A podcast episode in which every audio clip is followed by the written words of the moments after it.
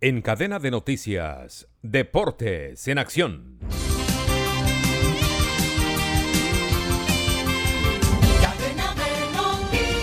Donovan Solano no tuvo acción en el día de ayer con los Rojos de Cincinnati en la derrota de su equipo contra los Piratas de Pittsburgh, cuatro carreras a una. El Soli tiene promedio de 2.92 con 75 hits en 257 turnos al bate.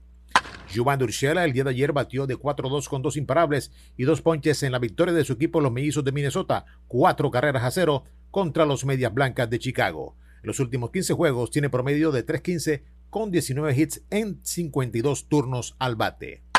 Los Cardenales de San Luis, el equipo donde juega el arjonero José Quintana, ganó su título de campeón de la División Central de la Liga Nacional. Quintana será pieza clave en la postemporada para el equipo de la ciudad de San Luis. En el mes de septiembre acumuló una efectividad de apenas 0.71 en cuatro salidas como abridor. Descarga gratis la aplicación Red Radial y encuentra siempre una radio para tu gusto. Escucha lo mejor de la radio hablada en Colombia, noticias, deportes, entretenimiento programas familiares, música en todos los géneros y gustos, y cada hora los avances informativos en cadena de noticias. Descarga ya la aplicación de la red radial disponible en Google Play Store y lleva la mejor radio en tu celular. Jorge Alfaro, quien hace parte de los padres de San Diego, empujó la carrera ganadora para dejar tendidos a los Dodgers de Los Ángeles cuatro carreras a tres Alfaro consiguió un boleto con las bases llenas para de esta manera empujar desde la tercera base la carrera que le dio el triunfo a los frailes. Alfaro entró como bateador emergente y consumió un solo turno y quedó su promedio ofensivo en 2.49.